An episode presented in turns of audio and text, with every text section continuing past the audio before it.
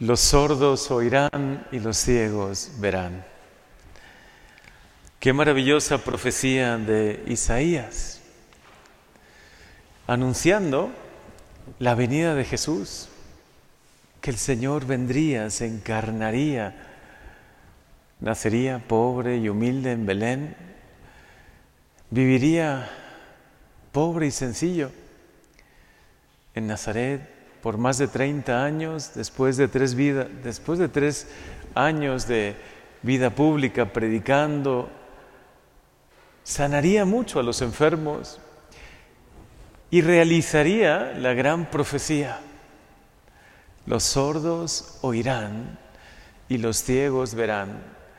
Quizás son los dos milagros más llamativos, ¿no?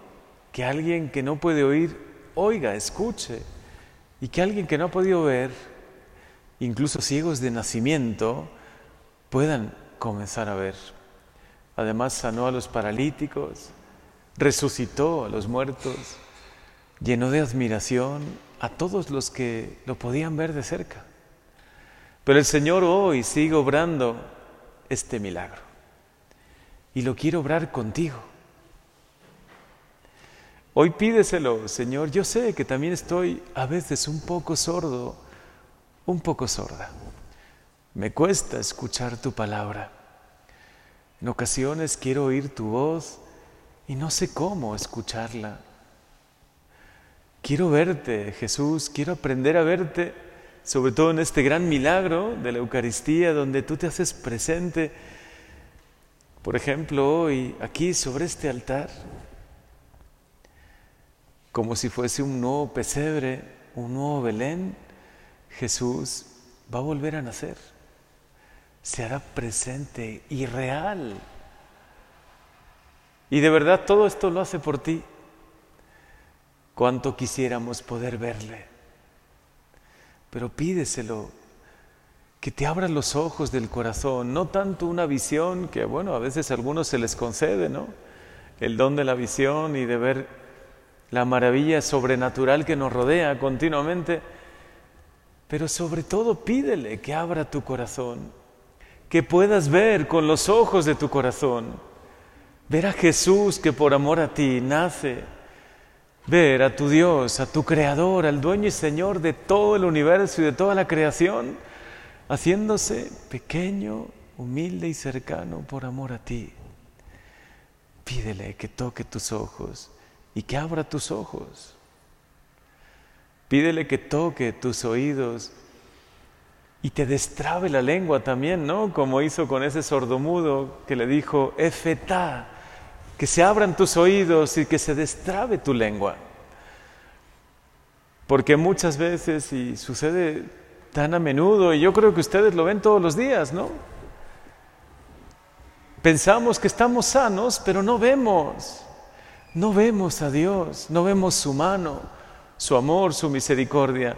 No vemos a Jesús en nuestro hermano, en el más necesitado. No vemos las necesidades de los demás. Ni siquiera vemos a los demás. Parecería que vivimos solos, ¿no? Un individualismo tan tan atroz y parecería eso lo normal. Pensamos que estamos sanos, pero realmente necesitamos ver. Pensamos que estamos sanos, pero necesitamos escuchar y oír la voz de Jesús de una manera nueva. Hoy díselo, Señor, abre mi corazón. Que mi corazón deje de ser insensible, porque a veces se convierte como en algo duro, como una piedra, ¿no? No siento lo que viven los demás, ni me importa. Ya estoy un poco habituada, habituado al sufrimiento. Si escucho de bombas que caen en Ucrania y que hay tantos muertos, pues bueno, una bomba más. Me debería doler tanto y conmover hasta lo más profundo en mi corazón el dolor de los demás. Que los demás sufran, que los demás lloren,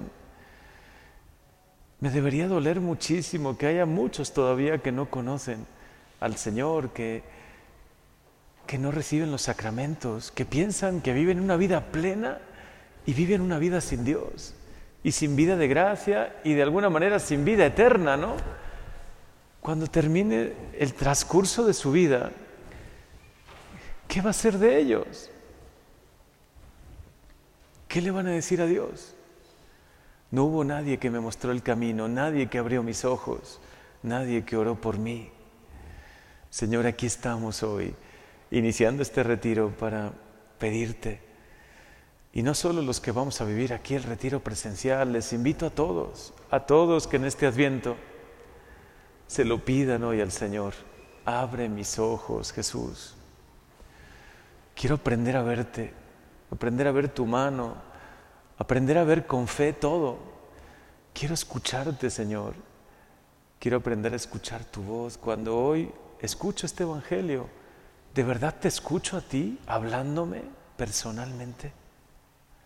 Me conmueve en lo profundo de mi corazón que me tengas un amor tan grande que me invites personalmente hoy a este retiro, a esta Eucaristía. Quiero verte, Jesús. Abre mis ojos. Quiero escucharte, Señor. Abre mis oídos.